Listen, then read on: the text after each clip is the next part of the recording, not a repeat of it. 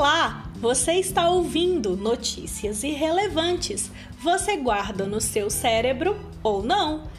3 de setembro, Dia dos Biólogos e Biólogas. Uhul! Em homenagem aos profissionais que estudam a vida, vamos falar sobre uma curiosidade do corpo humano, uma reação tão comum que eu tenho certeza que já aconteceu com você. Sabe por quê e o que acontece no nosso corpo quando soluçamos? O soluço pode ser provocado por vários motivos. Alguns deles podem ser monitorados, outros são tão involuntários que chegam a ser gostosos.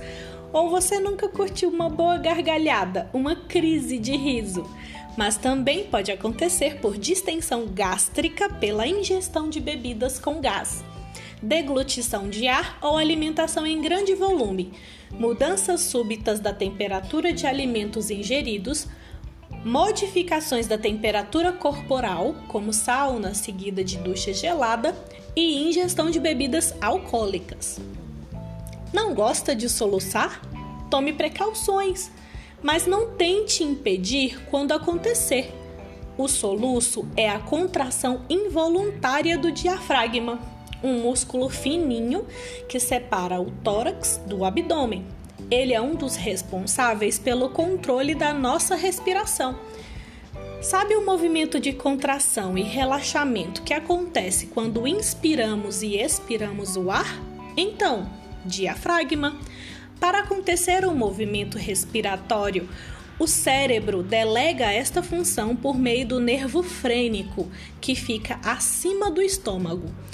Quando o nervo fica sensibilizado, envia uma mensagem para o diafragma se contrair, o que dispara o soluço. E esse barulhinho? É o fechamento súbito da glote, onde moram as cordas vocais. Esse movimento brusco é o que provoca as vibrações do som. E aí, o susto pode curar o soluço? Pode sim porque nosso corpo aumenta o volume de ar nos pulmões quando nos assustamos e pressiona o diafragma.